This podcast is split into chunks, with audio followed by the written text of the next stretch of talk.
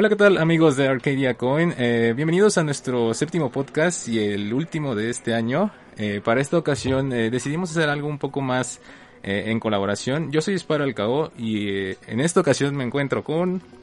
Comic Night, aquí. Y también tenemos a... Red Bill aquí. Sí, ya por fin nos estamos juntando ya todos. queremos ser un poco más comunicativo. Y también tenemos a un invitado especial de The Overnighters. Aquí su amigo Gamer Ex Soldier Dave, muchísimas gracias por la invitación. Y bueno, vamos a estar discutiendo, eh, pues ya eh, cerrando este 2020, ya vimos varios títulos, eh, cada uno de nosotros pudimos jugar diferentes cosas, entonces queríamos compartir con ustedes, pues los títulos que más nos llamaron la atención, cuáles realmente nos impactaron en este 2020, que la verdad ha sido un año pues bastante difícil para todos. Eh, yo creo que es más que obvio por todo este suceso que ha estado pasando. Pero en cuanto a los juegos, pues la realidad es que sí hubo varias cosas. Y bueno, vamos a estar discutiendo eh, cuáles fueron los juegos que más estuvimos jugando, cuáles fueron los que más nos llamaron la atención, eh, cuáles realmente son los que consideramos eh, bien podría ser juego del año. Eh, primero empezaremos con algunos. Digo, más que nada los empezaremos tal vez con los que nos impactaron un poco, digo, además de lo del juego del año. Va, empiezo yo.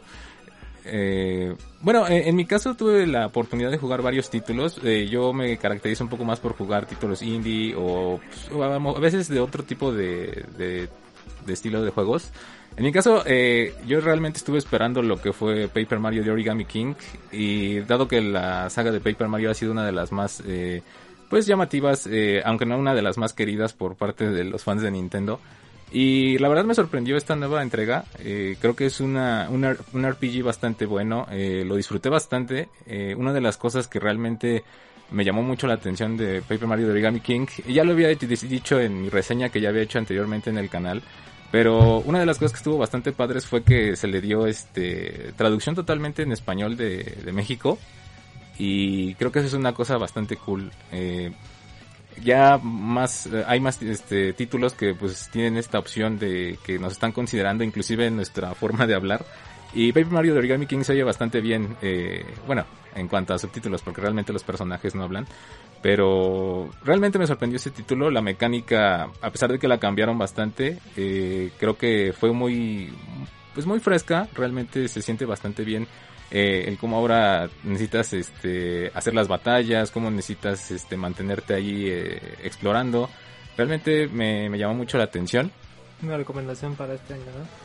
En mi parte sí, una, es una recomendación bastante buena. Eh, yo sé que no es de los más, eh, pues podría ser popular, pero por mi parte sí, sí estuvo bastante buena. No sé si tuvieron la oportunidad de jugarlo o qué opinan de Paper Mario de Origami King. Digo, pues la verdad, yo, este, el Paper Mario, desde el GameCube nunca tuve la oportunidad de jugarlo. Así muy triste, muy triste, amigo. no, sí, la, verdad me parecía un juego un poco aburrido porque es de este estilo de RPG por, por turnos. Entonces a mí me gusta más un poco los juegos de, de acción, ¿no? De ir tú por tu lado y demás. Entonces sí, por esto, por esta parte no, no, no me llamó mucho la atención el, el Paper Mario. Pero ya con la reseña que nos dio Spiral, la verdad sí creo que le pusieron bastante empeño a esta nueva entrega. Y creo que sí cambió un poco la modalidad de juego, lo que me pareció bastante bueno. Y como dice, o sea, ya tratan de incluir mucho al mercado latino, ¿no? Ya saben cómo hablamos. Entonces esa, esa, esa parte de las compañías al enfocarse a este mercado me parece muy, muy bueno. Y realmente sí, sí, porque el juego no, no puedo opinar mucho porque sí es un juego que, que sigue sin llamarme mucho la atención. Pero sí me gusta esta parte de que ya no estén volviendo a ver al, al mercado latinoamericano. ¿Tú qué opinas, este, Exolder? ¿Pudiste checarlo o no tuviste la oportunidad? Perfecto, sí, lo pude checar. Eh, pude checar este Paper Mario de Origami King, pero eh, fíjense que no, no lo terminé. Tristemente no es este es de los Paper Mario, al menos en mi experiencia. He podido jugar del clásico de 64, después pude jugar el mejor, que bueno, yo creo que considero el mejor hasta el momento, que es el de Nintendo GameCube. el de A Thousand Years Sí, es el. Ese yo creo que es el, eh, es el mejor en sus mecánicas, historia y demás. En este yo solamente lo sentí un poco flojón en la, en la historia. O sea, aunque sí está interesante, lo sentí un poco flojón. Y lo que sí me descontroló por completo fue el tema de las mecánicas nuevas, en especial las batallas que pueden volverse algo repetitivas.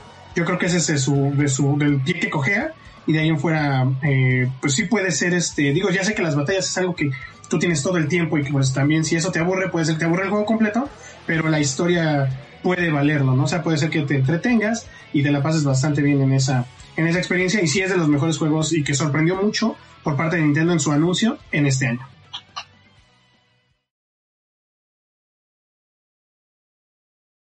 Ok, bueno, pues yo les tengo un, uno de los que realmente también impactaron en lo que fue el, el 2020, pues fue este Spider-Man Miles Morales, que pues realmente sí, yo considero que pues por el gameplay que ha que se ha desarrollado, que han desarrollado este estudio Insomniac Games, creo que, que, que ya nos había como demostrado en el primer título de eh, Marvel Spider-Man, pues este como gameplay que pues tan dinámico, o sea, nunca había, se había sentido pues manejar al hombre araña así de esa manera, ¿no? Y obviamente pues eh, eh, nos los vuelven a traer en este año. Creo que es eh, digo, nunca nos nunca creo yo cansarme de este gameplay porque la verdad es que es bastante responsivo y pues eh, yo considero que pues nunca se había visto tan bien el juego, ¿no? Ya con esto tema este tema como de la de pues de la generación o sea este modo que ya tenía que era el tema del eh, el modo fotográfico incluso las mejoras del rendimiento todo esto pues creo que nunca se había visto tan bien no lo que era Spider-Man. Y bueno aunque la narrativa no es tan buena eh, digamos la quisiera yo la quisiera que fuera de un cómic pero pues la verdad es, es que no no es así.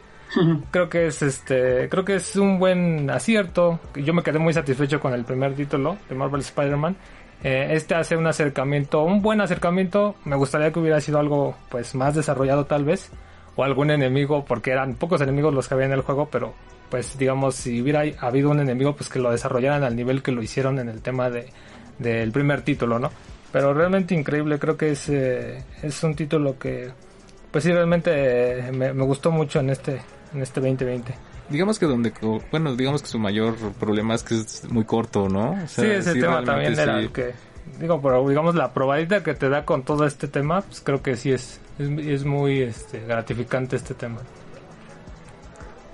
Así es, es como que lo ponían como el, es el Los Legacy de Spider-Man, el equivalente a Los Legacy de Uncharted con Spider-Man. Sí. Pero al igual que Los Legacy, en lo personal, una experiencia bastante satisfactoria.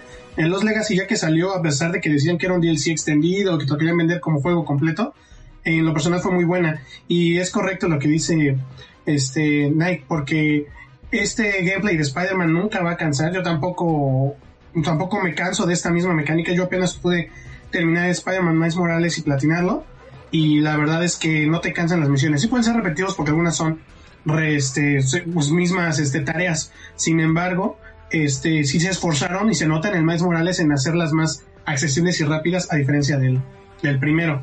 Eh, yo al contrario creo que este, eh, más allá de que haya una queja por Spider-Man Miles Morales, me sorprende, estoy muy emocionado y me queda mucha expectativa de qué van a hacer para el 2 porque no sé si vayan a rehusar la ciudad una tercera vez, lo cual creo que podría ser lo que podrían este ellos este que podría ser una debilidad, pero habrá que ver qué se les ocurre para no este no hacerlo repetitivo y que digas, bueno, por tercera vez visitando Nueva York y qué hacer. Yo creo que Spider-Man 2 este puede es un gran reto para Insomniac y así como lo logró este año, yo este estoy con toda la confianza que puede lograrlo con Marvel's Spider-Man 2. Sí, aparte y también en la historia se quedó bastante bueno. Yo creo que ya va a empezar a usar... Sí, Venom. villanos ya más este, llamativos de Spider-Man, ¿no? ¿Tú sí tuviste oportunidad de jugarlo, Redfield? Sí, sí tuve la oportunidad. Es, realmente es el primer juego que adquirí para el PlayStation 5. No tuve la oportunidad de jugar el anterior. Pero okay. la verdad me gustó bastante. O sea, no soy muy fan de los superhéroes y mucho menos de Spider-Man, entonces sí esperaba como que desanimarme un poco, pero no, la verdad sí fue todo lo contrario, me gustó mucho la mecánica del juego, sí como bien dicen las misiones un poco repetitivas, pero bueno, realmente es un juego que para nada te aburre, porque va fluyendo bastante bien, la historia me gustó bastante, los jefes también, o sea, gráficamente, visualmente está muy bien, la verdad, entonces, sí, fue un buen, muy buen juego a mi parecer, y, y sí, como bien mencionan también, yo creo que hay para explotarlo muchísimo más. También me gustaría esta parte de que se pudiera expandir un poco más allá de, de solo esta ciudad. Porque digamos que en esa parte sí se queda muy, muy corto, ¿no? Igual una historia muy corta. Entonces sí, este, yo creo que es un juego que sí tiene bastante potencial para, para ser explotado en este aspecto. Entonces vamos a ver con qué, con qué sorpresa nos vienen en, el, en la segunda entrega. Pero sí, la verdad me, me gustó bastante bien. A Sony le funcionó bastante, ¿no? Porque creo que es una de sus IPs más reditables ahorita. Yo creo que van a Sí, seguir sacando cosas de... Digo, no por nada, este mismo estudio está haciendo como el tema de Ratchet Clan. al nuevo, ¿no? El Rift Apart. Sí, ahí a la gente, a la gente de Insomnia la pusieron a trabajar, a chambear bastante. Y no, pues creo que también cumple bastante bien eh, Miles Morales. Eh, nada más por mi lado así, eh, hay partes, ¿no? En la historia que se vuelve un poco soso, un poco tedioso de que, bueno, de que lo abandonan allá al Miles Morales en la, en la Ah, ciudad. bueno, sí, hay como algunos huecos en la historia, ¿no? Pero Sí, bueno, o sea, pero bueno, o sea, se pasan, ¿no? O sea, no es tampoco así que esperáramos una historia muy, muy compleja. Pero sí, por ejemplo, si lo, si lo juegas en Play 5, pues ahí se ve todo explotado, ¿no? Los tiempos de carga, lo- los gráficos, es, lo más impresionante es que a veces no, no hay tiempos de carga en sí, bueno, Miles cuando, Morales. cuando creíamos que no podían mejorar el gameplay con este tema de la bioelectricidad y todo esto, pues sí lo hizo como muy dinámico. Exacto. A mí se me hace, Exacto. a mí se me hace muy chetado. Hace mucha trampa, ¿no? Como Bueno, que tiene pero se ve electricidad. impresionante, con esos gráficos se ve muy Sí, bien. porque con eso ya les das la vuelta a muchos combates que con Spider-Man, bueno, con Peter Parker te Ajá. cuestan trabajo. Yo recuerdo que hasta en el primero usaba sus esos gadgets. Bueno, Ah, sus- sí, esas cosas, ¿no? Que sí, avienta. sí, sí. Y ahí con Miles Morales ni siquiera es necesario por todas las cosas que ya trae. Exacto, por eso no trae. De hecho, yo creo que por eso no trae gadgets. Él casi no trae. que también por eso. Y porque- Exacto, y Peter los necesita porque. Y luego llega un punto donde luego algunos son useless, ¿no? Si de "Ah, esto como que no. Ajá, sí, sí, sí, son. O sea, sobran, ¿no? Ok. Vas, Red Bill, ¿qué, ¿qué juego crees que te impactó bastante este 2020? Aparte Bueno. del juego del año. Bueno, o sea, digo, a mí me, me impactó, pero negativamente. Este, ¡No! Está bien, igual. no ¿Quién, quién será el ganador? A ver, no, veamos. o sea, fue Resident Evil 3. ah, ok. La, ver- la verdad, este juego esperaba yo, yo muchísimo de este juego. O sea, te lo dice alguien que viene jugando Resident Evil desde la primera entrega. Después de la... Un momento, po- un momento, por eso es tu nickname. Así es, Resident Evil, sí, es Ah, correcto. una no, sí. Sí, Ah, sí. Con razón, con Sí, razón. sí, de ahí viene.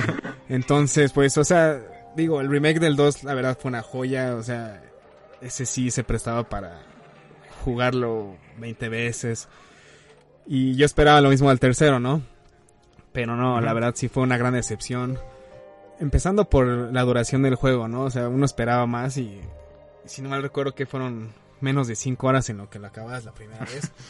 Y la verdad, la, ajá, la dificultad no, no, tampoco fue la, fue la suficiente, ¿no? O sea, un Nemesis, sus peleas bastante aburridas, o sea, le quitaron muchísimas partes del juego original. Entonces, sí, yo creo que para mí fue la, la excepción del año. O sea, en Resident lo 3. personal. Sí, o sea, el Ah, Resident Evil sí. 3, la verdad, sí, yo, yo esperaba muchísimo de este juego. Pero te digo, empezando de que le quitaron muchísimas escenas del juego original. Sin contar una historia súper corta. Entonces, la verdad sí, Capcom, Capcom dece- decepcionó bastante. Yo creo que se apresuraron bastante en anunciar el, el, el tercer juego. Yo creo que vieron el éxito del remake del 2. Por eso optaron yo creo que por sacar algo rápido. Pero pues no, yo creo, y digo, viendo las opiniones de muchos, la verdad no les gustó. Yo esperaba que, que fueran a sacar un DLC, pero jamás llegó. Entonces también por esa parte, por esa parte quedé decepcionado, porque sí yo esperaba que, y, y había leído, ¿no? Que según Capcom tenía planeado lanzar sus DLCs incluyendo ciertas partes que le habían quitado, pero pues creo que se olvidaron completamente del, del Resident Evil 3 y se quedó en el, en el olvido. Sí, en el olvido. Sí, o el caso del grandioso Mercenarios, ¿no? Que le hace falta. Ah, no, no, o sea, es, por ejemplo, el Mercenarios era una joya, o sea, Y el hecho de que no lo incluyeran pues, es también un- una gran decepción, o sea.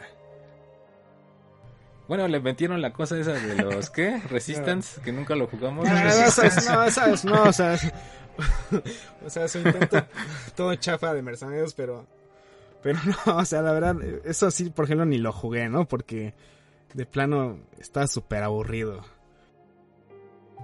Sí, yo tampoco, fíjate No que sé, no, es, no es lo como toqué. para meme, ¿no? De No, no. usted no entiende, señor Capcom. No, sí, no o sea, aprende, ¿verdad? no, sí, la verdad sí, uno se queda enojado, ¿no? Por, por la basura que fueron las... Digo, no, no basura, pero no, sí, la verdad no, no le llegaron al, al original. Digo, Sí. se supone que un, Sí, re- igual- un remake, el objetivo es mejorar esta parte, ¿no? Pero pues no, no se quedaron demasiado cortos. Creo que también, eh, por ejemplo, en el caso de Resident Evil 2, una cosa que estuvo muy chida fue que le agregaron el soundtrack original y hacía que Ah, se sí. sintiera mejor la... Eh, no, es- es- exactamente, digo que igual ahí abusaron un poco para sacar, sangrar un poco a los, Bueno, a los compradores, ¿no? Porque ya ves que, que te lo daban por un costo extra. Pero digo, o sea, a mí, la verdad no, no importaba porque sí, esta parte le daba muchísima a la, a la ambientación, ayudaba muchísimo esta parte de cuando abría las, las cajitas, la máquina de escribir y demás. Y sí, tienes muchísima razón, aquí en el 3 para nada, o sea, fue lo que también faltó, el, el sonido original. soundtrack. Ajá, los soniditos de, ah, sí, de la interfaz, ¿no? Ajá, o sea, y cada vez que aparecía Nemesis no, no se sentía la misma, el mismo miedo que, que en el original, o sea. Sí, yo también considero sí, sí. que también le faltó, le faltó a lo que trataron, nos vendieron ahí cosas que no es no es pésimo, pero pues sí, este la expectativa del primer remake de Resident 2 sí era bastante alta. Y comparado con este 3, eh, sí se quedaron en ideas de DLC que según iba a ser la otra historia de Carlos y nunca salió. Y pues hay cosas que no tenían mucha mucha relevancia, ¿no? Sí, entiendo. Sí, no. Pero igual se había rumorado por algún momento que este que realmente este proyecto venían incluidos los dos, ¿no? O sea que la idea original era que se eh, se vendieran los dos juegos juntos y que probablemente por haber recortado al 3 o por haberlo separado, por eso vemos al Resident 3 como incompleto. Bueno, Digo, yo leía, llegué a leer eso, eh, no sé qué tanto puede haber afectado, ¿no? Creo que inclusive si hubieran venido juntos, eh, ese cruce de caminos podría haber sido interesante, o sea, que empezaras con Jill, después ya te- si sigues con Leon y Claire, o sea, a lo mejor la combinación podría haber este eh, ayudado a la ausencia de material en Resident 3. Ah, puede ser, pero es Capcom y lo vendió separado. Capcom. Exacto, claro. No, desde que, digo, corríjanme si me equivoco, pero creo que también yo jugué a Solas no sé si lo jugaron en la generación antepasada. Este, Ah, sí. creo que es de Capcom y el final te lo venden en DLC, no pues. O sea, Ah, no, sí, sí, sí. Sí, este era como de un dios japonés, ¿no? Que tenía varios brazos. Sí, pero está bueno. Sí, estaba bueno. Está Ajá. bueno, pero pero sí, cuando ves que el final verdadero es en DLC, dices, bueno, pues. No, pero sí hablamos de Capcom, o sea. Tu error fue confiar en Capcom. Sí, es que venía haciendo las, venía haciendo las Sí. cosas bien con el 2, pero... Ajá, y, digo, y Toma, lo peor que el uno va a seguir confiando, ¿no? O sea, sí. Ok. confía en el del 4, confía en el del 4 que se Ah, sí, supuestamente, ¿no? Que va a haber No, un remake del o- 4. ojalá, ojalá, es verdad, ojalá es que sí lo, que sí lo hagan bien. Lo hagan O sea, bien. No importa que se tarden, pero que lo hagan bien. ¿A ti no te Ese no te lo pueden recortar, tiene demasiadas áreas y demasiados, demasiado de dónde sacar. Pero Capcom otra vez. a ti no te late el, el Resident 7, ¿no?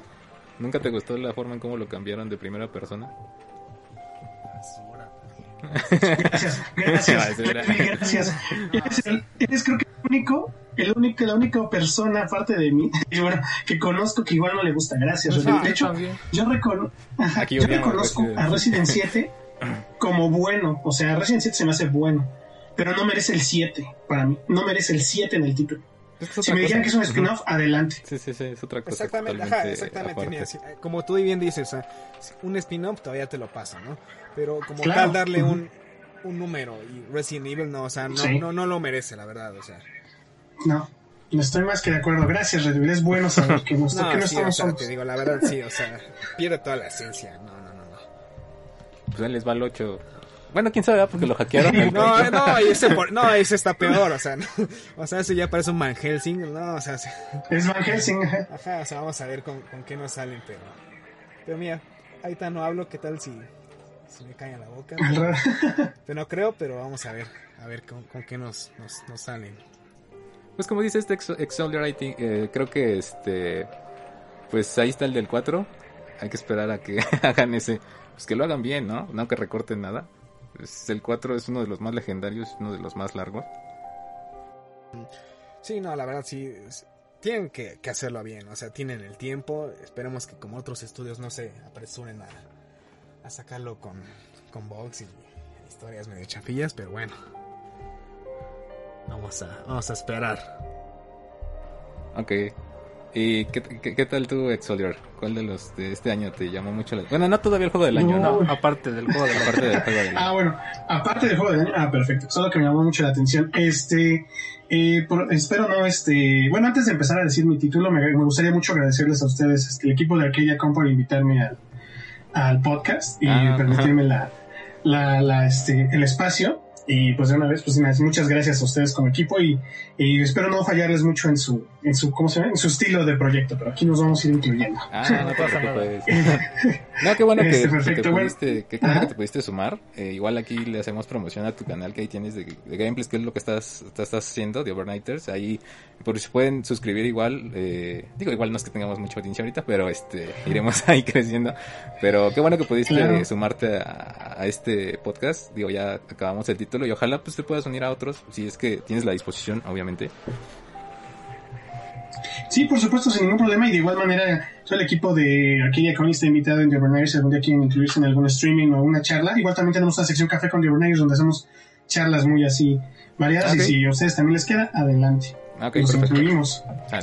Pero bueno, vamos con los juegos que este, este año nos, nos impactaron. Eh, yo tengo que reconocer algo y muchos de mis conocidos, inclusive en el, en el, canal, este, van a decir que me muerdo la lengua, pero yo no era gran fanático de The Last of Us, de la saga. Eh, siempre se me hizo un juego bastante bueno en Play 3, bueno, sin embargo no me había nunca este, impactado. Eh, ¿Qué pasa este año? pues sabemos que viene The Last of Us 2 y yo me doy la oportunidad de nuevo aproximadamente por mayo, junio, de volver a jugar Last of Us eh, Remastered en esta ocasión para poder pasar al 2. Juego de Last of Us Remastered, no sé si ahora es porque sea papá, la verdad no les conozco, pero de alguna manera me impactó más este juego. En esta ocasión este gameplay. Y quedo de nuevo así como de, oh, no, pues está bueno Last of Us, este, le veo de otra manera. Y debo reconocer que yo no creí jamás este, tener que decir que me gustó mucho Last of Us 2. O sea, bueno, ese es el de anterior, el Soldier Dave de antes, pero el de este año sí te dice que uno que le llamó mucho la atención e impactó fue The Last of Us 2. independientemente de todo lo que trae detrás, este, todos los las malas noticias, este, filtraciones o todo lo que pudo traer y quejas de mucha gente que para mí algunas no son muy muy válidas o no van por ahí por el tema del producto de juego. La verdad es que me llamó muchísimo la atención el juego, lo probé y quedé muy muy este muy a gusto con el resultado del juego, independientemente de la controversia. Quedé muy, muy a gusto. Eh, hasta tan, todo el camino desde el inicio hasta el final. Y me dejó con una sensación literal cuando lo terminas. Bueno, al menos yo, obviamente, para entrar en spoilers, sí me dejó una sensación hasta como de, de vacío o hasta de reflexión, ¿no? Así como de wow, este, pues qué buena obra. El final queda bastante abierto a muchas cosas. No sé si Naughty Dog se vaya a aventar el tercero por esta misma cosa que trajo atrás. O sea, creo que viene a ser ahora todavía más riesgoso. Pero si se lo avientan, espero que sea con un buen, este, con una muy buena historia, con un buen, este, eh, que existe un buen pretexto para esto. Y creo que como segundo juego, Ghost of Tsushima, la verdad no, estaba en mis, en mi idea o listas de, juegos a adquirir al principio, a pesar de que es de Sucker Punch y yo todos los Infamous me encantan, todos los juegos de Infamous me han gustado muchísimo, los he jugado mucho, platinado, etcétera. Y pues bueno, llegó Ghost of Tsushima y debo también de admitir que me, impresionó mucho, la ambientación es excelente, la música, y fue, fue mi gallo en este año para el, para el GOTI, sin ser el que realmente está en mi corazón, que lo mencionaremos más adelante. este Ghost of Tsushima fue como, fue mi gallo, a pesar, pero más que nada porque dices, bueno, eh, este juego es el que va a ganar, también pasa en los Oscars, ¿no? Pues no, pues sabes que esta película puede ser que gane, pero la que a ti te encantó es otra, ¿no? Entonces, eso me pasó con Ghost of Tsushima Este, pero bueno, se lo llevó Last of Us 2 y la verdad no me sentí nada mal. Yo creo que esos fueron los que impactaron este año. Ok. Bueno, eh, por mi parte también, bueno, de hecho, el, el segundo de mi lista también de Last of Us. Eh, creo que igual, eh, ya lo habíamos discutido también en el podcast. Eh, The Last of Us, como comentas, yo también era de esas personas que el primero nunca entendí por qué la gente lo ovacionaba. Eh, yo lo vi como algo más eh, de consecuencia, más de lineal. En esta segunda parte me gustó más el argumento, creo que eh, inclusive llega a fintar a, su, a sus jugadores, eh, les hace sentir como que un final que ellos tratan de esperar, bueno, en esto del final que sacaron, que fue de lo que más, este, Claro. Lo más controversial, y a mí me pareció bastante bueno por eso, o sea, realmente creo que era más, este, predecible lo que la gente quería, y en lugar de eso les dio otra cosa que era pues, muchísimo más interesante. Y la verdad yo nunca entendí el hate, eh, como igual lo comentaba en el anterior podca- podcast cuando abordamos The Last of Us Part 2. Eh, realmente nunca entendí el hate porque es un título muy... tiene mucha calidad. O sea, la gente de Naughty Dog se tardó bastante para hacerlo. Y, y el final, o sea, me pareció bastante bueno. O sea, una cosa que ahí este, te pone a pensar o a reflexionar, lejos de decir que es algo un poco predecible, ¿no? Bueno, esa es mi opinión un poco de, de Last of Us. Eh, ahí ya vimos que, por ejemplo, se llevó el Game of the Year. ¿Cuántos este, premios se llevó? Sí, como siete, más o menos. Ah, como así. Como te- siete, ajá. Sí, y la gente no estaba contenta. De hecho, eh, trataban de apoyar a Ghost of Tsushima eh, porque no querían que ganara The Last of Us. Empezaron a bombardear en Twitter y este para que apoyaran a, a Ghost of Tsushima y al final pues terminó ganándolo eh, en la categoría de juego del año. Pero muy bien eh, por parte de Naughty Dog. La verdad, como dices, no sé si vayan a hacer una siguiente, una tercera parte. Eh, también hubo varias cosas ahí que empezaron a amenazar a la gente que estaba a cargo del proyecto. Y yo creo que también ahí ya Sí. le tienen que bajar, ¿no? O sea, al final de cuentas son juegos, son este... eh, está bien que sea la fanaticada, que no quieren que maten a ciertos personajes o que usen a ciertos personajes para cierta cosa. Pero sí, ahí me, pro- me provocó un poco de coraje el, ver que, qué hacían con este título, ¿no? Pero muy bien, creo que es uno de los títulos que también impactó bastante. eh, muy bien hecho de las voz. Y digo, yo para hablar acerca del el título, pues más que nada, eh, mencionar que sí, yo considero que sí, ese es mi juego del año, Last of Us 2. Creo que sí es, eh, y- y más que nada por este tema que mencionábamos, ¿no? De, de pues eh, tratar de llevar como un mensaje, una reflexión, que pues ya eh, hemos estado como hablando acerca de, este, de estos temas.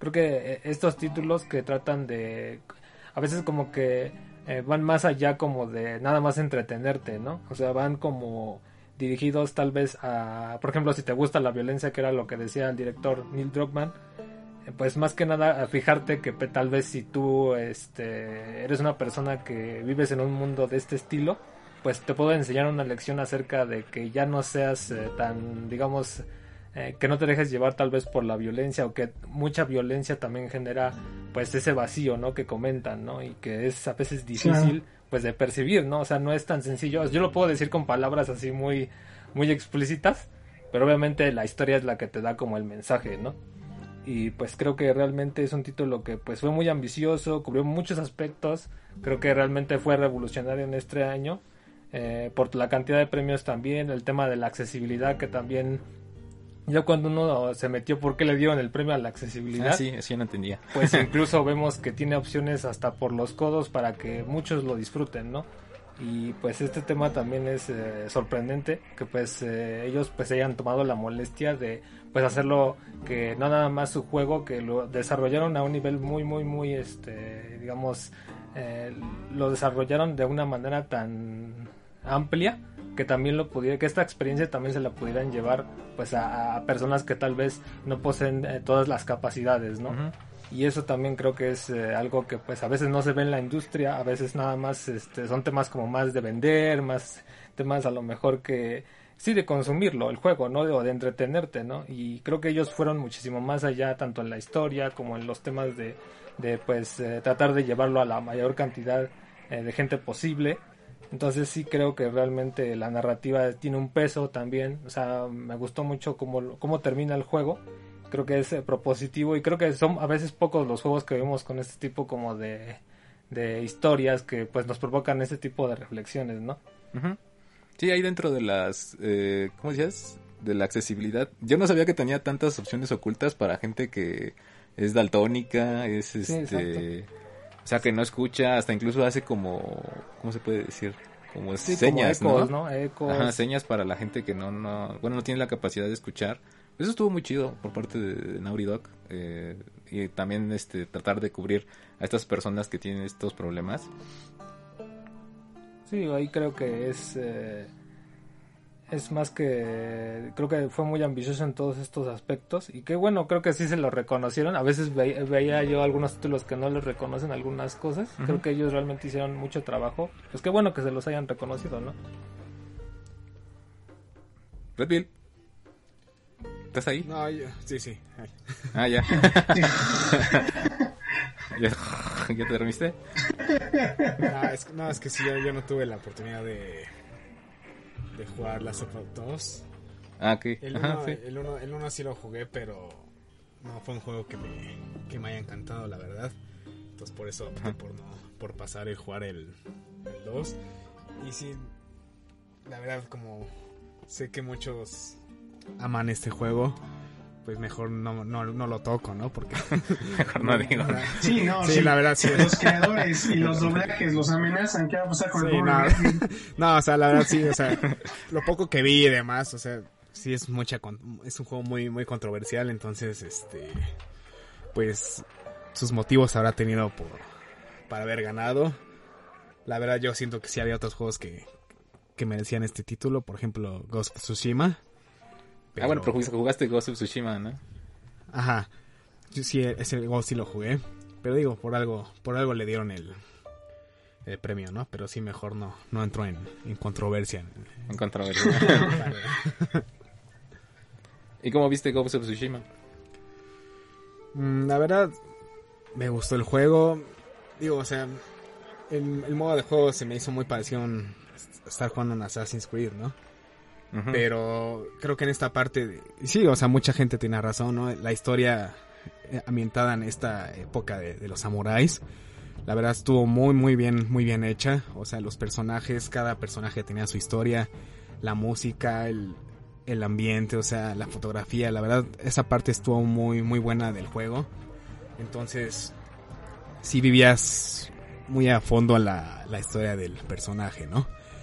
Entonces, aparte, que tenías muchísimas armaduras, o sea, era muy configurable en este aspecto, los ataques y demás. Entonces, por esa parte sí, yo creo que merecía ganar el premio. Realmente no siento que haya innovado mucho, porque te digo, lo siento como un Assassin's Creed, ¿no? O sea, porque el modo de juego y demás ya, ya existía, ¿no? Pero por esta parte de la historia, sí es una historia muy, muy impresionante. Y sí, la verdad los creadores respetaron, ellos mismos lo dijeron, ¿no? Que trataron de respetar mucho la, la historia de, de, Japón, ¿no? En este aspecto. Entonces por eso yo creo que sí, sí merecía ganar el premio. Game of the Year. Ajá, Game of the Year. Sí, entonces ese sí es tu juego del año, Red Bull. Sí, ajá. No, creo que... ¿Sí es tu juego del año? bueno, te digo, independientemente. No, sí, ajá. Ghost es mi juego del año, sí. Ah, ya, ok. Digo, podría decir que es Valorant, pero pues no.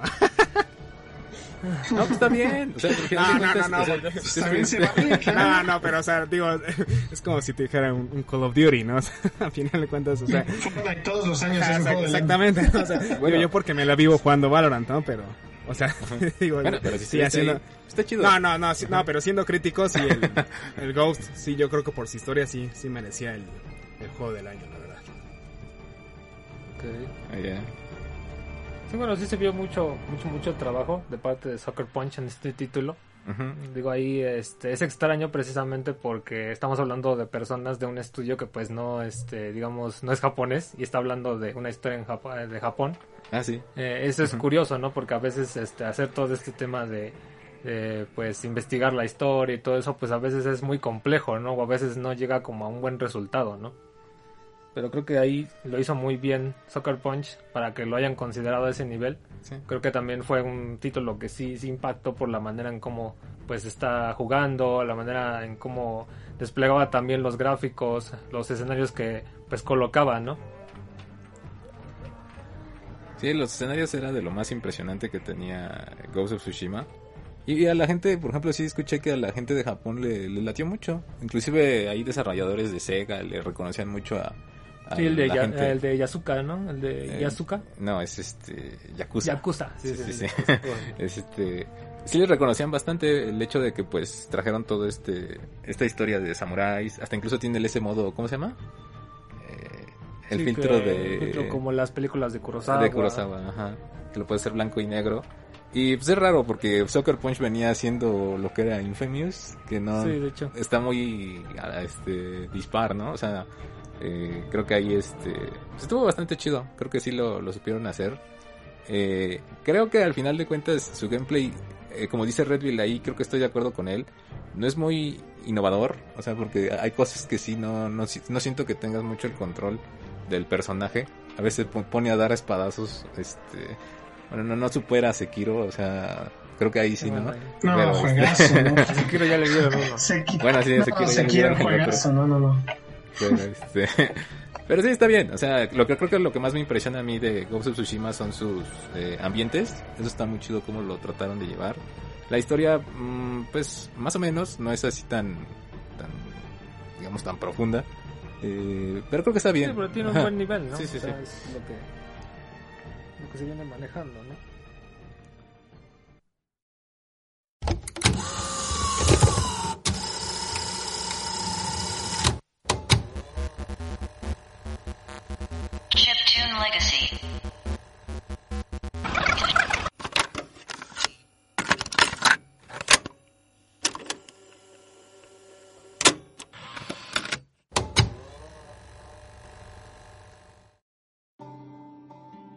La música es muy importante cuando se desea crear una inmersiva experiencia atmosférica a través de diferentes instrumentos, que nos describan el enigma de un lugar sofisticado y desconocido. Transistor, un título de Supergiant Games, con un género musical descrito por el mismo director de audio, Darren Cobb, como un post-rock electrónico de un viejo mundo.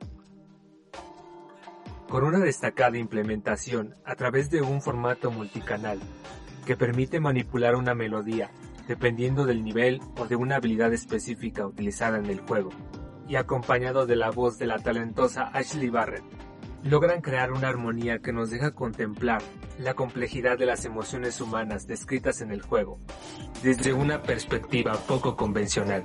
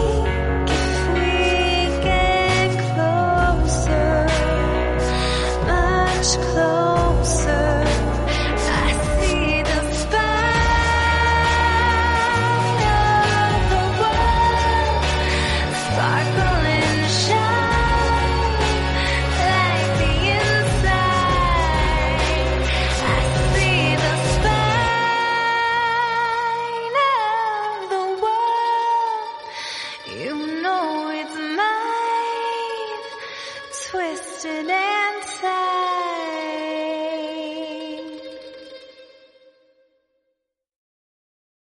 Ok. Yo ya dije que era de Last of Us. Entonces ya pasamos a lo que es el juego Sí, del porque año. ya estamos hablando del juego del año. Ok.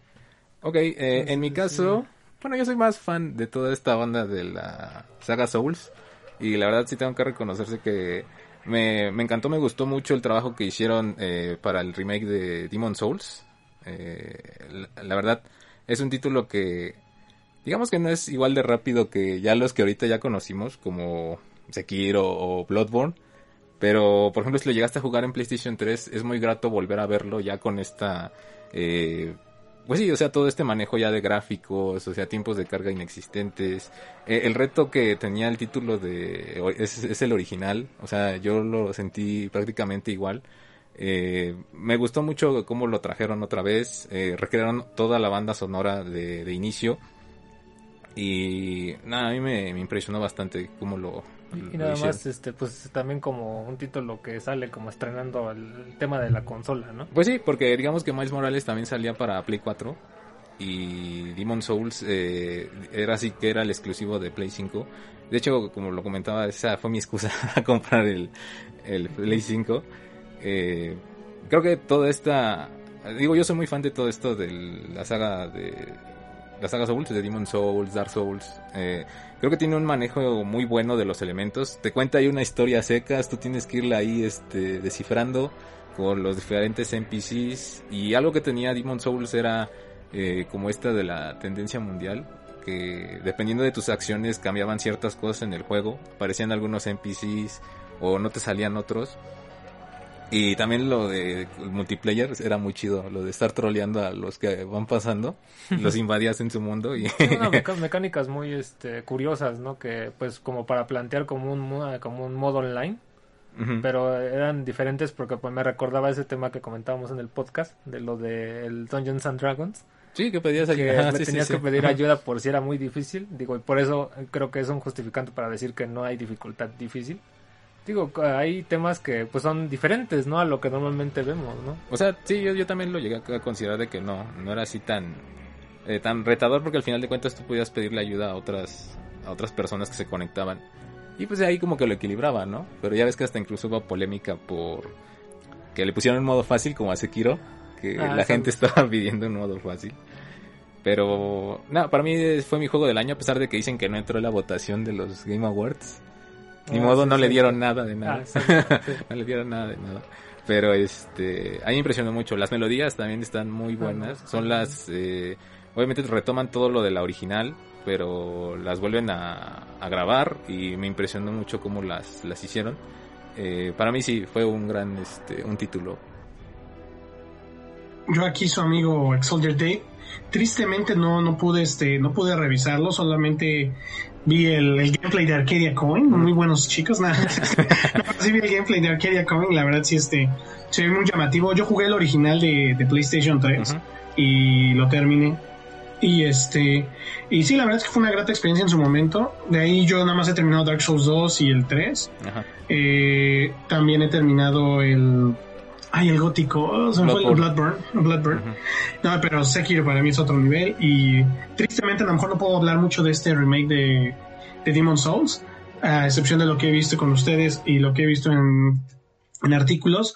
Pero parece que fue una muy, muy buena opción. Y creo que eh, no solo tú, este Spiral, sino muchos este, fans de- del juego original quedaron muy satisfechos con el resultado. Y qué bueno que, que se aplicaron de esa manera. Y de igual manera, como el dato que ustedes nos daban, eh, que no fue el, el equipo original, que aún se lo dieron Ajá, a otro sí, sí. desarrollador y aún así quedó muy bien. O sea, ahí es cuando te da mucho, mucho gusto que esos remakes queden, queden a la perfección. Sí, por ahí también se rumorea del remake de Silent Hill. O sea, ya. Sí, por favor, crucen dedos. no es que lo necesite o no sé qué tanto. Yo apenas este, en el canal pudimos streamear Silent Hill. Les he de ser sincero, sí ajá. recuerdo ajá, el, el original. Sí recuerdo la experiencia un poco más aterradora También puede ser que esté ayudando que estoy con público, ¿no? Pero este, yo recuerdo que la experiencia era un poco más aterradora y tal vez ya le hace falta una pulida al Silent Hill original. Sí, sí, probablemente. pues es que igual ya has visto más cosas. O sea, a lo mejor en ese entonces, pues, ¿qué era lo que habías visto, no? O sea, te impresionaba, por ejemplo, también lo que era Resident Evil. No te da, eh, bueno, ahorita que ya viste un montón de cosas de, de zombies y todo eso, pues ves ahorita ya no, ya no te impresiona tanto, ¿no? Eh, bueno, en el aspecto que te dé miedo. O Ya sea, perdiste Exacto. sensibilidad. Sí, estaría muy chido que igual lo trajeran. Por ahí se rumoreaba también. Y bueno, este equipo de Blue Point Games es el que trajo el de Shadows of the Colossus.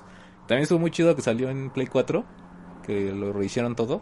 Entonces ellos se encargaron de, de este remake de Demon Souls y pues lo respetaron muy muy bien. Eh, dejaron casi todo intacto y algunas cosas las agregaron. Pero hay unos secretos, pero eh, lejos de inventar otras cosas, pues se fueron, o sea, directamente a, a- hacerlo como era antes. Y la verdad yo, yo sigo ahí ahorita, este, porque pues te puedes meter a invadir o ayudar a otros este, jugadores. La verdad está muy chido. Eh, a pesar de que es el más corto, porque, bueno, a lo mejor entre Sekiro y Demon Souls ahí se van, porque Sekiro también es, en comparación de Bloodborne y, Dark Sí, Souls, Dark Souls. es, es un poco corto, eh, eh, pero pues bueno, este era el primer título que ellos hacían de este estilo, ¿no? Para mí es súper recomendable. Vas Redville, Yo también ya, ya. que era Valorant. No. No, ya te dije que yo podría, podría nominar siempre los Call of Duty y demás, pero Está chido, es otro tipo de, de juegos, ¿no? Bueno, entonces nada más, entonces ya los vas a dejar así entonces. Redville, ¿cuál es? ¿no quieres hablar de Valorant? Está bien, no pasa nada. Me, me reservo mis porque aquí ustedes no, no aprecian el verdadero valor de Valorant. Valga la redundancia, el verdadero valor de... Yo sí lo jugué, ahí estaba. Pero la neta sí era manco. Yo esperaba que tronara Fortnite y no se pudo. A ver, Super Fortnite a mí se me hace super No, o sea, naco. es súper cañón para, para que alguien desplace Fortnite. Digo, a mí no, no me gusta para nada Fortnite, pero sí, o sea, la verdad las actualizaciones y demás que le están dando sí, sí Aparte- está cañón para que, que llegue un juego a- Tronarlo. Aparte ridiculizan a los héroes que ya estaban, que Kratos, que Master Chief, Mm. que el Mandalorian. Todo lo hace feo, pinche Valorant, ¿verdad? Este... Fortnite. ah, Fortnite, sí es cierto. No, Valorant está chido. Sí, sí, sí, sí, El lo- subconsciente, lo- el subconsciente. Está chido. No, este, Fortnite, ¿no? Nunca me, a mí nunca me ha gustado, la verdad, ¿eh? O sea, a lo mejor sí puede ser entretenido, pero cómo se ve, nunca me ha agradado. A mí igual no, no mucho. Pero bueno, pero más- nos lo pidieron en el canal streamear, lo streameamos con gusto. bueno, con personas que supieran jugar. Eh, sí reconozco que me, me, medio me divirtió con amigos, no solo. Y lo que sí le reconozco a Fortnite es el tema de las... Los cambios de temporada son muy creativos esos chavos, ¿eh? Eso sí. Y tienen a la gente ahí pegada viendo a ver qué pasa. O sea, eso sí... Creo que eso sí se los reconozco. Vi, pude ver en vivo el evento final el pasado, el de los superhéroes, cuando enfrentaron a Galactus. Y estuvo muy original el, el asunto. O sea, en ese aspecto sí son... O sea, le echan ganas. Hasta, hasta eso de que se destruya como la realidad o algo y que el juego quede sin funcionar algunas horas, que obviamente es el mantenimiento. Ah, pero lo lo hacen y- Eso, eso está sí, sí, exacto. Y, y pues te hacen parte del evento. O sea, eso es lo padre. O sea, no nada más es un mensaje de, ay, mira el mantenimiento, ¿no? Ahí viene. Si no es de, es, ajá, si no es de, te hacemos parte, pasó un acontecimiento increíble y ahora espérate, porque el mundo tiene que volverse a, A acomodar, como que eso. Sí, eso, es- eso, la verdad, esos cuates, en eso sí tienen mis respetos, la verdad. Bueno. bueno, pues faltas tú, Exoldier. Excelente, por fin. este, no, no, es que es que aquí es porque eh, les digo que como les comentaba hace un momento, eh, el juego para mí, el juego del año, no, no fue el que le iba en los Game Awards porque sabía que era muy difícil que lo lograra. Pero para mí el mejor juego de este año fue Final Fantasy VII Remake. Sí, sí, ya lo sabemos, es la primera parte de tal vez 7, 5, no sé cuántas. pero eh, lo disfruté como nunca. Final Fantasy VII es mi videojuego favorito de, de todos los tiempos. Alguna vez me han preguntado cuál es tu top 5 de juegos. Siempre digo, en primer lugar está Final Fantasy VII. Y a lo mejor no soy muy objetivo, ¿no? O sea, eso es, eso es reconocerse porque en mi segundo lugar en los videojuegos de todos los tiempos es toda la saga de... O sea, todo el resto de Final Fantasy. Ah, los Final Entonces, ya de ahí ya exacto, ya de ahí podemos este, ir ya sacando otros juegos, ¿no? Pero Muy mis primeros lugares es Final Fantasy. Exacto, exacto. No soy completamente objetivo, pero así es como, como eh, yo viví esta parte. Eh, yo cuando conozco Final Fantasy VII en su momento, el original, creí que era Gohan. Creí que era un juego de Dragon Ball por las gráficas y los visuales de PlayStation 1. Dije, ah, mira, es Gohan, ¿no? Después ya vi que no, que era un RPG. Yo ahí tenía muy poca experiencia de RPGs. Mi, mi primer acercamiento fue Mario RPG Oh, y ajá. después fue este con Pokémon, ¿no? Pero sí fue impresionante ver, digo, a lo mejor de niños, estoy hablando que eso yo lo jugué aproximadamente a los 10 años, 11, que Mario RPG lo máximo que alcanzas de HP es 250, 200 algo de HP, y cuando empecé a Final Fantasy VII, dices, ¿qué? Empiezo con 480, o sea, como que fue un gran giro para mí, y lo, lo renté ese juego y desde ahí me encantó. Después tuve la, la fortuna de que en un Sprite de Coca-Cola me gané un PlayStation 1 porque yo era, yo era chico de Nintendo 64. Me logro ganar este PlayStation 1 y no, inmediatamente al día siguiente compra Final Fantasy ¿Te 7 y boom, a 1? darle. Sí, era un Sprite. Hasta ahí por ahí tengo la fotografía, algún día se las comparto, de cuando fui a recogerlo. Este, y bueno, ya, o sea, también era raro que alguien no tuviera el Play, con, Play sin chip, así que pues la verdad, al día siguiente lo chipeé y compré Final 7. Después lo tuve original, pero en su momento fue copia. Y este, y disfruté mucho el juego. Y de ahí siempre ha sido mi juego favorito todos los tiempos, este, por su historia, por, a lo mejor es el Final Fantasy, o de los Final Fantasy más sencillos en mecánicas, yo creo que es de los más fáciles de entender o que uno pueda eh, adaptarse, Eh, pero se volvió muy importante para mí, por lo cual siempre, durante mucho tiempo, eh, obviamente, pues yo esperaba este remake, ¿no? Ajá. Este, yo veía que amigos, compañeros, en este caso yo creo que Redville también le pasó, veía amigos que eran fanáticos de Resident Evil y recibían el de Cubo, el remake de Resident 1. ¡Wow, qué padre! Y que la verdad para mí es superior ese de Cubo porque el de Play ya parece la casa de la risa a comparación contra el de Cubo, ¿no? Este, y después llega el de Metal Gear para otro gran amigo muy cercano, Luminara One, que le mando un saludo. Y este, y fue así como de wow, o sea, estas personas, estos amigos míos muy cercanos están recibiendo los remakes de sus juegos de, de PlayStation 1 que tanto les gustan. ¿Algún día llegará el Final Fantasy VII? Pues pasaron los años, me dieron la película, la verdad también Ah, el Advent me Children, ¿no? muy muy sí sí de Advent Children y muy muy emocionado con esa película. Y de igual manera nada objetivo si alguien me pregunta cuál es tu mejor tu película favorita de todos los tiempos Advent Children ya sé que no es ni no es ni no es el Padrino no es Ciudadano Kane pero es mi favorita de todos los tiempos y ya de ahí bajamos no este ya películas a lo mejor con más historia más trama y más producción. Pero mi favorita es Final Fantasy VII Advent Children y pues bueno ya sabrán cómo me, me puse cuando anunciaron el remake no como de 3 este, yo pensé que era una película. De verdad, yo al principio dije, no, seguro es una película que abarque los acontecimientos del, del juego original y lo van a juntar con Advent Children, pero no, es el remake, se tardan sus, sus años también. Y este, y por fin, por fin lo tenemos. Este, yo entro a los puntos a favor. Obviamente, el mayor, bueno, antes de entrar a los de favor, eh, obviamente el más grande y, y que tiene en contra es que está, pues como le decimos, incompleto. Parte, Falta sí, una gran parte. Eh, Square Enix sí nos lo advirtió desde Final 13. Final Fantasy 13 les había costado seis años desarrollarlo. Y ellos habían dicho que para poder hacer escenarios o el contenido como para Final Fantasy 7 les tomaría el triple de tiempo. Estamos hablando de 18. Entonces, ¿qué era? Porque, pues bueno, como ustedes pueden también darse cuenta de Final Fantasy X, bueno, igual si son fanáticos de los juegos, de Final Fantasy X para acá normalmente son muy lineales. Eh, Bueno, el 12 y demás lo tienen, pero las ciudades y algunas ambientaciones están muy como... La estructura es como de, ah, pues esa área y punto, ¿no? A diferencia de Final 7 que trae un mapa muy grande y las ciudades, principalmente Midgar, es muy grande, es la que más visitas. Yo creo que es por eso el motivo de que desarrollan esta primera parte exclusivamente en los acontecimientos de Midgar para explotarla lo más que se pudiera y confío en que tal vez puedan ser menos partes. Eh, yo creo que de mínimo, creo que mínimo van a ser tres y el resto pueden ser las que las que se puedan, ¿no? Y también creo que muchos de los fans estamos muchas veces pensando en dónde va a acabar la segunda parte. O sea, eso nos, nos trae con muchas como de, bueno, yo creo que lo terminaría aquí para evitar spoilers. Es un juego de 20 años, pero pues puede ser. Hay muchos que es su primera experiencia. Y este, Sí. y No, pues entre. Ujú.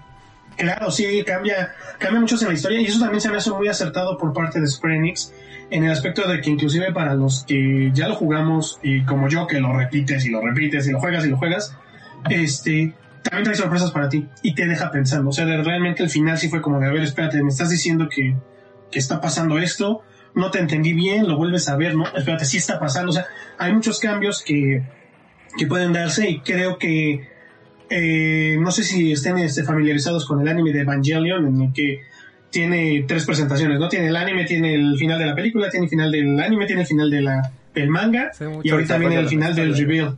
Exacto, exacto. Me refiero a que tiene cuatro finales, pero al final de cuentas parece que todo está conectado. O sea, todos estos eventos o todas estas representaciones de la misma historia están conectados.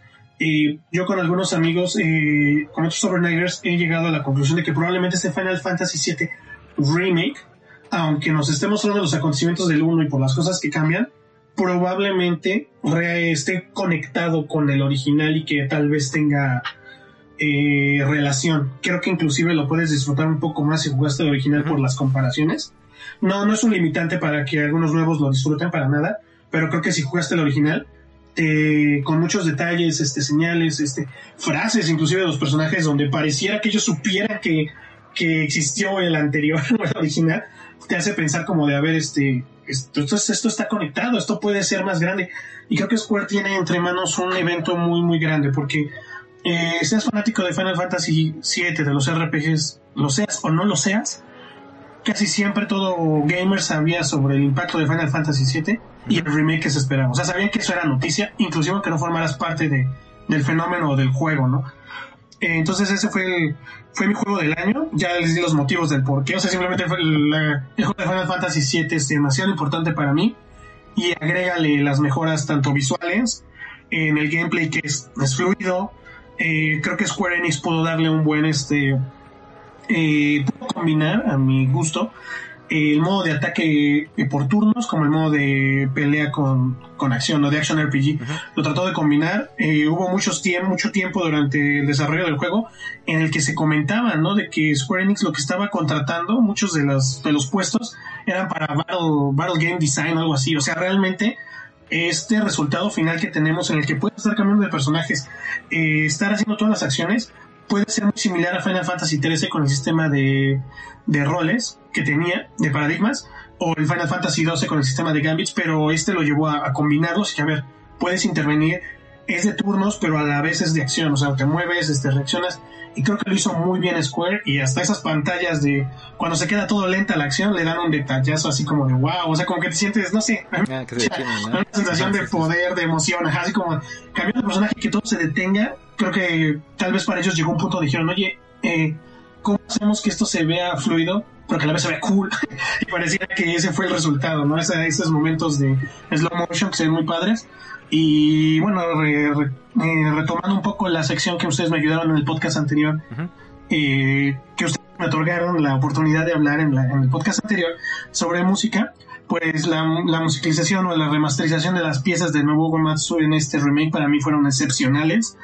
Eh, sé que trabajó Nobuo, sé que trabajaron otros de Square también, pero escuchar todas estas nuevas piezas remasterizadas y con nuevos este, arreglos completamente fue todo un deleite. En especial yo quiero reconocer mucho la, la track de Dale Buster, que es el segundo jefe grande, el que es el robot del segundo reactor, que no me esperaba que la fuera a llevar a ese nivel y parece ser que todos los temas de batalla de jefe solamente el compositor la, la lleva más alto, más alto, o sea, como de estamos en este momento, de repente se emo- se viene un momento de emoción, de clímax y todavía vamos más alto, eh, lo vas a o sea, como que te, te transmite todo eso y yo quedé impresionado con todas las piezas musicales, en especial las de combate.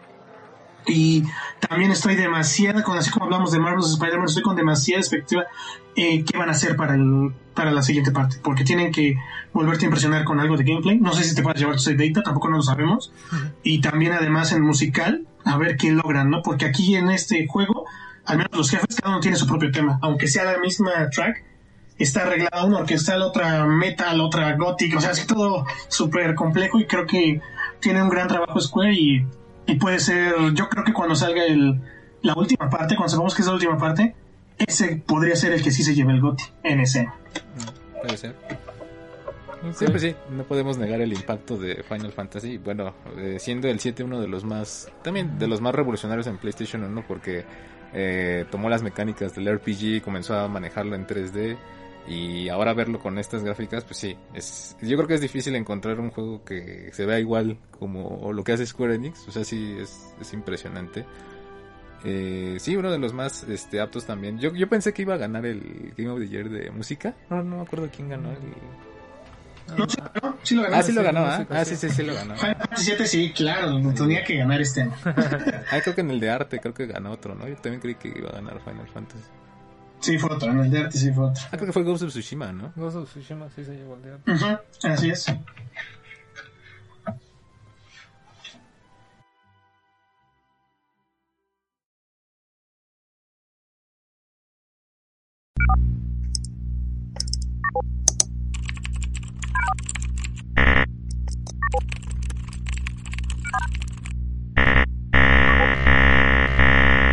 Access denied.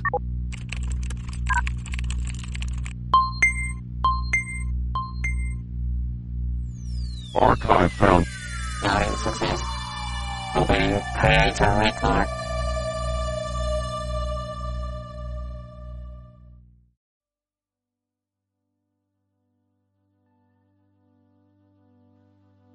Por encima de todo, los videojuegos están destinados a ser solo una cosa. Diversión, diversión para todo el mundo. Un lema que siempre quise defender a través de mi trayectoria en la industria de los videojuegos. Empezando como desarrollador en HAL Laboratory, en la cual se crearon títulos como Airbound y Kirby. Una vez dentro de Nintendo en el año 2000, colaboré en juegos como Pokémon y Super Smash Bros. Sin embargo, mi carrera tendría un inesperado ascenso, pues había desempeñado mi puesto de la mejor manera posible, pero nunca imaginé convertirme en el cuarto presidente de la compañía, a solo dos años de mi llegada a Nintendo. Tomé la responsabilidad y las decisiones para defender mi lema, pues abandoné la lucha entre las consolas por tenerla más poderosa, concentrándome en generar nuevas formas de crear nuevas oportunidades en el mercado. Este enfoque nos llevó a crear la consola Wii. Con esta nueva revolución pudimos conseguir excelentes resultados, expandiendo la audiencia, incrementando el número de personas en cualquier sitio que estuvieran involucradas con los videojuegos. Hoy en día hay gente que juega y gente que no. La Wii ayudará a destruir la barrera que los separa, a través de controles más accesibles para todo el mundo, parecidos a un control remoto, estableciendo un nuevo género de juegos para el mercado familiar, además de contribuir activamente en cada una de las nuevas ideas que podíamos desarrollar. Desafortunadamente, para los posteriores proyectos que realizamos, Nintendo 3DS y Wii U, no obtuvimos los resultados deseados. Pero me mantuve firme en cuidar el bienestar de los empleados, no realizando despidos y reduciendo mi salario a la mitad ya que siempre quise que la confianza con mis empleados, los proyectos y la visión de la empresa fuera lo bastante transparente para demostrar nuestra fortaleza ante los nuevos retos. A pesar de los percances, las ideas nuevas llegan, como la serie de figuras que podrían vincularse con los videojuegos llamadas Amiibo, o contribuir sustancialmente en la idea de una nueva consola híbrida que terminaría llamándose Switch. Si bien mi liderazgo en Nintendo no fue nada conservador y en algunos momentos cuestionado, siempre aspiré a ser un buen líder, a tratar de ir en contra de lo convencional o lo seguro, y seguir revolucionando en cada uno de los conceptos de esta gran empresa, de la cual fui la imagen principal por varios años y en diferentes eventos, pero siempre teniendo en cuenta una cosa, en mi tarjeta de visita soy el presidente de una empresa. En mi mente soy un programador de videojuegos, pero en mi corazón soy un gamer. En memoria de Satoru Iwata, un hombre que se esforzó por llevar la diversión de los videojuegos a cada vez más personas y hacerlas parte de este genial mundo.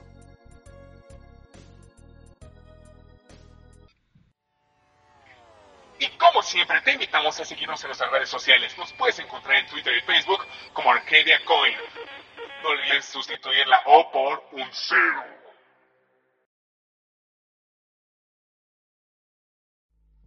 Una vez ya pudimos discutir un poco acerca de los títulos que más nos llamaron la atención en este 2020. Eh, queríamos, no podíamos, eh, bueno, en este caso, no podía faltar la oportunidad de poder hablar de este título tan controversial que fue Cyberpunk 2077 que mm, desgraciadamente eh, bueno hicimos ahí un gameplay de lo que es el título de corriendo en PlayStation 5 pero como ustedes sabrán pues yo creo que eh, no hay persona que no se dio cuenta que siga este medio pues como le fue a, a este último título de CD Projekt Red Terrible. Eh.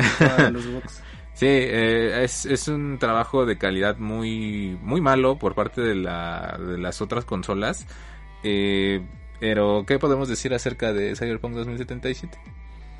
Bueno, que yo creo que eh, ahorita obviamente el tema que sí está eh, fue un tema muy discutido este el tema de los bugs más que nada en las versiones eh, anteriores. Bueno, más que nada la versión principal porque lo curioso es que no hay una versión como tal para las consolas eh, de nueva generación. Sin embargo, es, do- es do- donde están corriendo bien actualmente. Ah, sí, sí, porque no existe una versión de Play 5 ni de Xbox Ah, Series de X. Ajá, exacto. Entonces, digamos, esto sí que ocasionó. Yo me imagino que esto sí fue mu- mucha confusión. Fue prácticamente la versión del juego que eh, estaba saliendo.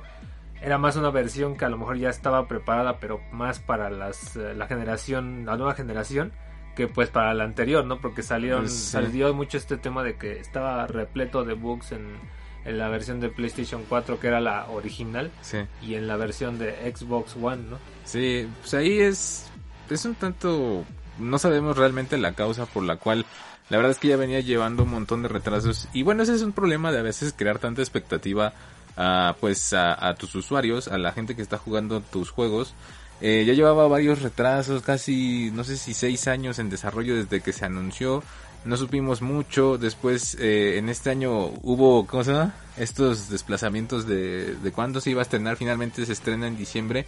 Y lo primero que se nota, pues, es este terrible apartado técnico que, como comentas, está diseñado para las consolas que supuestamente deberían de correrlo y corre terriblemente. Es, es muy, eh, muy difícil poder darle puntos positivos de este lado porque lo está corriendo muy mal. Eh, hay físicas que no funcionan, hay texturas que, bueno, y solamente si fueran las texturas está bien, pero las físicas están muy mal.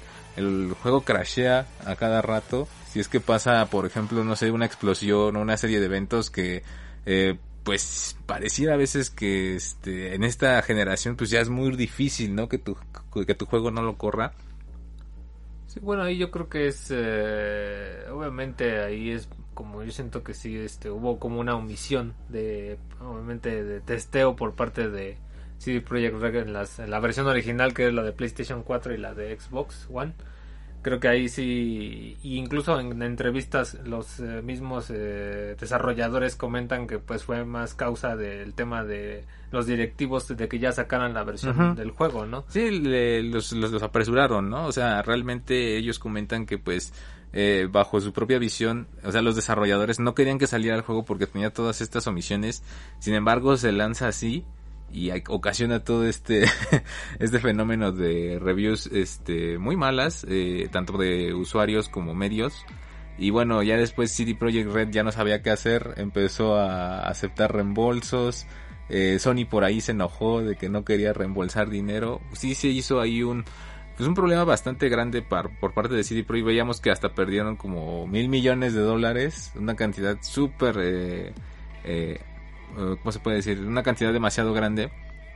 Y pero pues quitando un poco todo esto de los bugs, quitando eh, eh, lo que sería mm, Bueno, pero creo que sí, la versión como tal que se estaban jugando en las eh, la anterior generación, prácticamente muchos usuarios reportaban que era, pues no se podía jugar. ¿no? Injugable, O sea, sí. Te quitaba Ajá. como la experiencia, o sea, sí destruía como cierta parte del juego que pues si muchos lo estaban esperando y querían jugarlo en ese momento, pues sí, podía. completamente lo arruinaba como la experiencia de juego.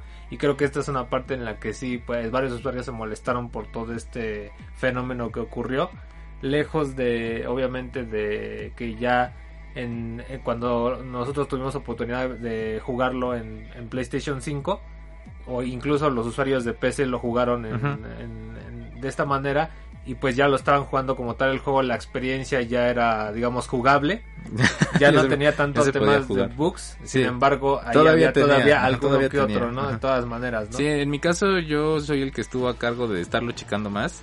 Eh, varias veces eh, al jugarlo en PlayStation 5, pues sí, ya después de que llevabas dos, dos horas eh, jugándolo, pues el juego se crasheaba y a cada rato tenías que volver a reiniciarlo. Inclusive en PlayStation 5 también nos pasó el problema de las texturas y algunas físicas que sí, este, pues no, no, no funcionaban realmente, ¿no? Eh, me pasó este bug de que también estás como parado en un punto y como que te lanza, este, alguna fuerza extraña te lanza, este, y como que te avienta, ¿no? Eh, sí, realmente, eh, por desgracia, ahorita, a pesar de que CD Projekt Red tiene este prestigio de, de Witcher, eh, pues desgraciadamente sí le llovió muy fuerte. No debieron de haber, yo en mi humilde opinión, pienso que no debieron de haber sacado el título, lo hubieran retrasado aún más. Si es que tenía esta calidad aún, se veía beta, se veía que no estaba totalmente listo, ¿no? Sí, ahí, bueno, creo que sí es este. Es prudente decir que tal vez sí lo hubieran retrasado más para precisamente que. Porque obviamente la consecuencia, ahorita se está viendo toda esa consecuencia. Digo, creo que no es para poco decir que. Pero incluso hemos visto que hay otros juegos que tienen a veces una gran cantidad, a veces de, De bugs. bugs, sí. Sin embargo, a veces eso no repercute y eso es bueno recargarlo porque no repercute a lo mejor la experiencia de juego que te pueda brindar el, el- el título completo, ¿no? Por ejemplo, como Fallout New Vegas o algunos que Ajá. sí tienen bugs porque sí, obviamente ajá. no están, no están, no estamos diciendo que que pues completamente no hubiera tenido nada de bugs porque entendemos que a veces eso puede ocurrir en los juegos. En los juegos de mundo abierto es entendible que haya varios, ¿no? Porque crear este tipo de inmersiones a gran escala, a veces no cuidas cada uno de los detalles y sí te llegas a encontrar dos, tres, es, es, este, es normal.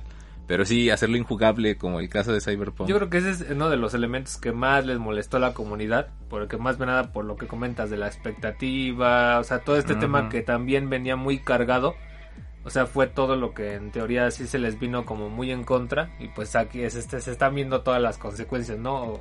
De todo este, digamos, lanzamiento que pues sí está corriendo bien en las de última generación, pero en las, en las anteriores este, consolas pues no, entonces ahí digamos, todo este tema, a pesar de que lo ha querido como reparar o está prometiendo si Reembolsa, que lo sí. va a reparar, pues ahorita sí es como ya difícil, ¿no? Que a lo mejor los usuarios también vuelvan a confiar Sí. o de alguna manera, pues sí se queden con el producto, ¿no? Sí, Ya. es, es- ya es difícil que ganes tu confianza, ya que ganes la confianza de los jugadores y ya vieron el resultado, ¿no? Pero bueno, eh, ya hablando un poco ya más acerca del título, ya hablamos un poco de cómo fue la recepción que, que tuvo. Eh, nosotros pudimos jugarlo en PlayStation 5. eh, igual, es, es un título de mundo abierto, no es... eh, pues sí, realmente me dejó con un sabor, porque ahorita ya pude acabar una de las campañas de Cyberpunk 2077, me dejó un poco... mm, con... ¿Cómo se podría decir? Eh, insatisfecho, digámoslo así. Digamos que tiene el problema de los, de los bugs, o sea, todo lo que vimos, pero eh, la progresión también, que como juego de mundo abierto, no es tan, ¿cómo se podría decir? No es tan entretenida, en mi caso yo la estuve checando, mm, como a lo mejor otros títulos lo han hecho como Skyrim, Fallout o Grand Theft Auto. La verdad es que algunas misiones son bastante repetitivas. Eh, los personajes más o menos, o sea, realmente no, no encontré un personaje, a pesar de que está el Keanu que es Johnny Silverhand, no se me hizo memorable, no se me hizo algo que tú pudieras eh, recordar en muchos años. Creo que sí, la expectativa era demasiada y desgraciadamente pues no logra eh, eh, llegar al tope, ¿no? O sea, como que eh, a pesar de que yo te podría decirte, te lo recomendaría jugar en PlayStation 5 cuando, eh, si lo es que lo, lo- bueno, si nada más tienes PlayStation 4, mm, yo esperaría a lo mejor a que te esperaras aún más, a que lo terminaran de arreglar y a lo mejor a que bajara de precio, porque la experiencia es, eh, pues no, no lamentable, pero o sea, así como que te deja con ganas de más. Teniendo toda esta posibilidad de este mundo cyberpunk, eh, creo que la historia está bien, o sea, como de 8 o de 7, pero no es algo que te impresione, no es algo así este revolucionario, no es algo que, que sobresalga en el concepto que te está presentando, ¿no? Eh, creo que ahí también este nos quedó de ver eh, CD Projekt Red hasta en la historia. En algunos eventos, por ejemplo, si checaron el gameplay, hay unas cosas que son como para tu sistema inmunológico, tu cosa, crear todo lo que es este como parte de tu cuerpo. Realmente a veces el título no te lo demanda. Inclusive se, se burlaron de, de una de las habilidades que tiene todo este árbol de cosas que puedes hacer, pero que realmente no es necesario. Que te permite ser más mortífero en el agua cuando en el juego rara vez caes en el agua. Mm. No es que...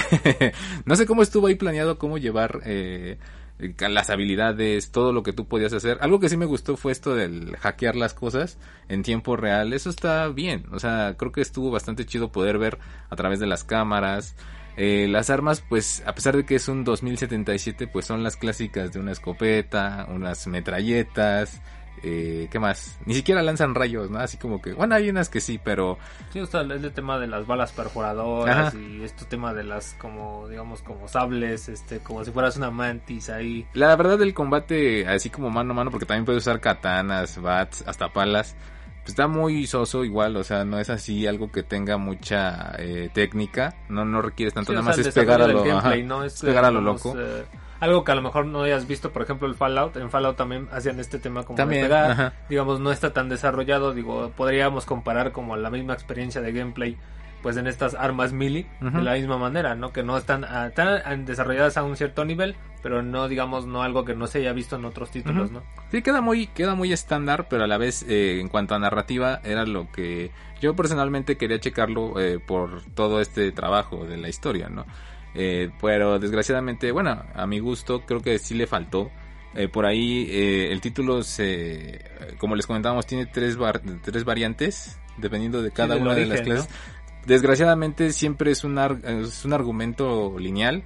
O sea, no importa si, si, si escoges uno de estos tres, el, el inicio es diferente, pero termina casi en lo mismo. O sea, no importa si eres un corpo y te vas por otro este final, no importa si eres un nómada y te vas...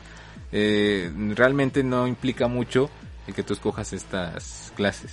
El- nada más al inicio, o sea, es cuando empiezas a, a ser diferente, pero llega un punto en el que pues todos se vuelven este, O iguales. sea, llegan a un mismo, una misma vertiente que a lo mejor puedes seleccionar entre un final y otro, pero no hay una variedad tan grande. No hay como una variedad, ajá, dependiendo de estas tres clases que escojas. Creo que está más disfrazado para que te la creas y digas, ah, no, pues sí, este, voy a hacer este, un godín de, de, de esta super compañía.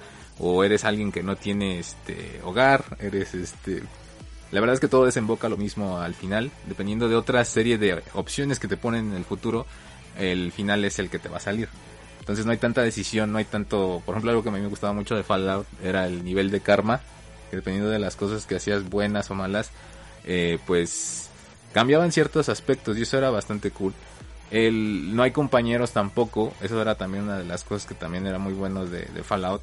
Y bueno, este, eh, a pesar de que tú puedes establecer como una relación, realmente no implica mucho, nada más es hacer las misiones extra. Hay algunas que sí están interesantes, pero lejos de eso el arco argumental no cambia casi para nada. Eh, entonces ahí es mi mayor queja con Cyberpunk. Ah, afortunadamente no encontré muchos bugs en mi primera campaña. Eh, aún ahí faltan otras cosas por sacar. Pero creo que sí, no te deja con esa sensación de querer tal vez volverte a meter. Algunas misiones son muy repetitivas. Hay una donde tienes que eh, como que agarrar taxis, algo súper innecesario y te la dejan ahí. Hay una donde tienes que boxear. O sea, está bien, yo no digo que no, pero pues teniendo este como, yo siento, ¿no? Que teniendo todo este mundo como futurista, tal vez hablar de otros temas, hablar de otras circunstancias hubiera sido más interesante. Eh, realmente, por ejemplo, inclusive en la ciudad de Night City, o sea, sí, sí existen pueblos como la pequeña China, este, pueblo japonés, este, pero realmente no sentí así un gran cambio en, mientras vas avanzando de una locación a otra. Eh, es algo que, o sea, también puede ser muy grande la ciudad, pero hay ciertas zonas que se ven prácticamente igual. O sea que a lo mejor la, la ciudad es grande nada más para estos temas de transporte y todo esto, Sí, ¿no? ajá. Eh, bueno, tiene esto del que te puedes este viajar rápido, el quick, ¿cómo le llaman? El Sí, fast el travel. fast travel. Ajá. Pero pues sí, o sea, es algo, bueno, en mi en mi opinión que yo he jugado también otros juegos de mundo abierto. Por ejemplo, también una cosa que estaba chida de de Grand Theft Auto pues era lo de molestar a la gente y, y subía el nivel como de amenaza que te volvías, ¿no? Y Mm, aquí no es tanto, o sea, siempre te salen unos droncillos, este, o algunos policías que ya te detectan. Y por ejemplo, nada más si aplastaste a la gente mientras ibas conduciendo, o bueno, estás de destrozón, ¿no? Realmente no, no vi un despliegue así como de, a mí me hubiera gustado más, por ejemplo, si estás hablando en un futuro, sí, o sea, 2077, pues no sé, algún tipo de maquinaria más mortífera que te aventaran, o que tú usaras eh, armas muchísimo más complejas, ¿no? Sí, a lo mejor de lo que estamos hablando es más que nada como el del, del, del desarrollo, del detalle que le están ofreciendo como al juego. Digo, obviamente, eh, como se los comentábamos en el gameplay, si tuvieron la oportunidad de verlo, es más... eh, porque el inicio es bueno, de hecho, o sea, tiene todo este tema de, pues lo que ya habíamos platicado, ¿no? El mundo que plantea, pues, eh, Pondsmith en su, digamos, en el juego de rol, que obviamente está basado, o sea, tiene una historia, tiene un, un contexto de esta, de este tamaño, sin embargo, pues de, de ese punto, o sea, creo que es- está, está muy bien planteado, o digamos es un buen punto de partida, sin embargo, obviamente en el desarrollo del juego, pues tú ya vas viendo cuáles son las opciones que te están dando, a qué nivel está desarrollada como la ciudad, una cosa de que se quejaban también mucho y creo también que el- incluso se pudo ver en Grand Theft Auto, pues fue este tema como de la interacción con muchas cosas, las tiendas, Sí, o sea, no. cosas así, y en Cyberpunk pues no es tan de ese No estilo, ¿no? O sea, prácticamente el, el mundo abierto nada más se mezcla en que hay ciertos lugares en donde tienes que hacer cosas o ciertos lugares en específico, pero más allá de interactuar con la ciudad o de hacer otro tema diferente, pues como que no te, el juego no te lo permite, ¿no? O no está trabajado a ese nivel, ¿no? Sí, eh, desgraciadamente eh, no es que sea un juego ma- no es que sea un juego malo, pero creo que sí, eh, como comentaba, la expectativa era demasiada y no logran, eh, pues sí, ahora sí que cumplir con todo lo que los fans este, querían, cumplir con todo este hype que habían prometido. Eh, creo que sí les faltó realmente. Ojalá y no sé, la gente de CD Projekt Red eh, anda diciendo que pues va a sacar DLC, hasta incluso va a haber un modo multijugador, pero hasta que arreglen todos los, los bugs, ¿no? Que va a estar difícil, porque ahorita pues es lo que ahorita Sí, de hecho se- hasta los DLC son gratis, ¿no?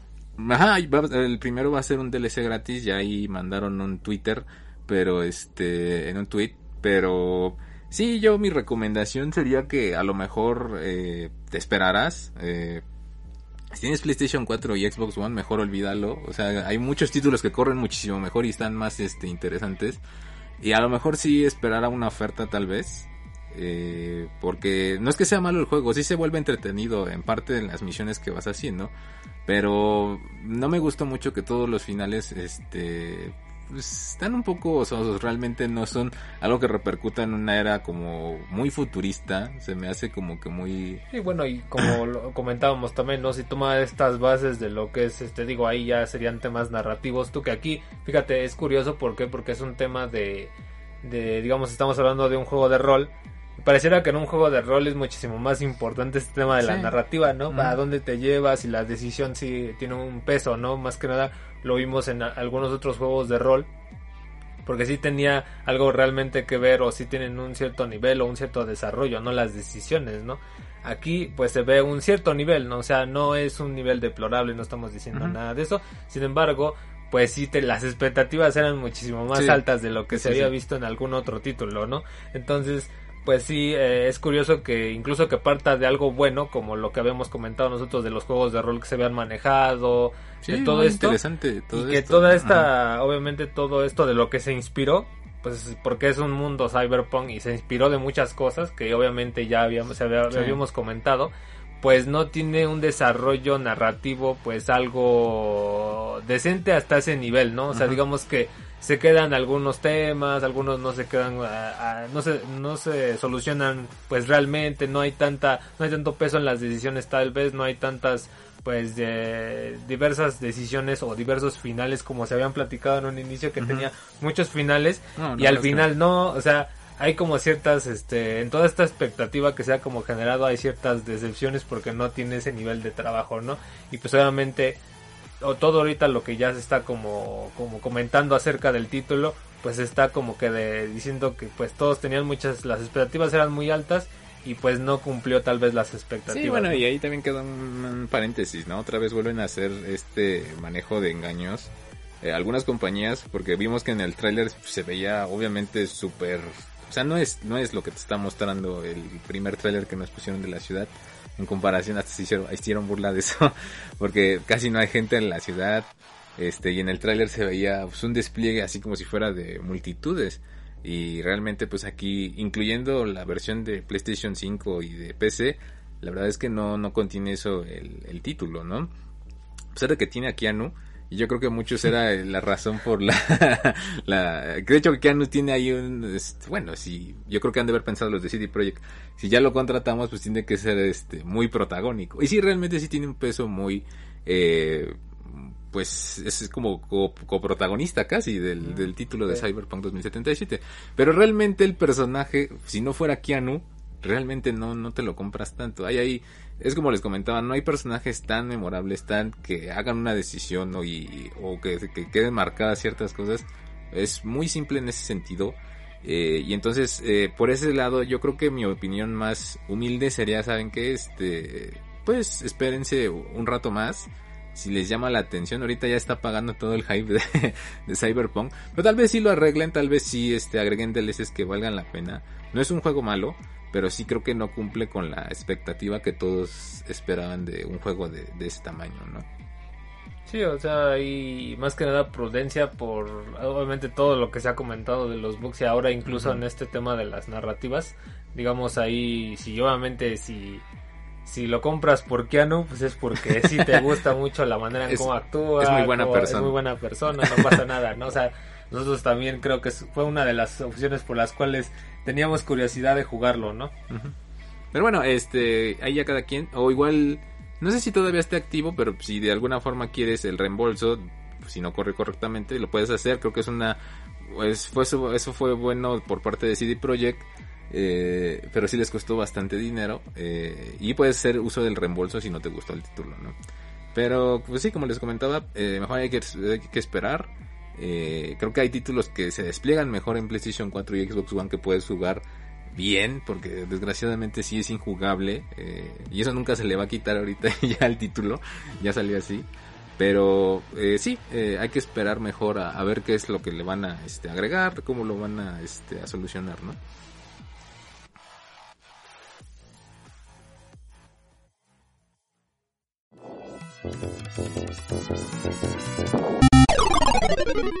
Continue?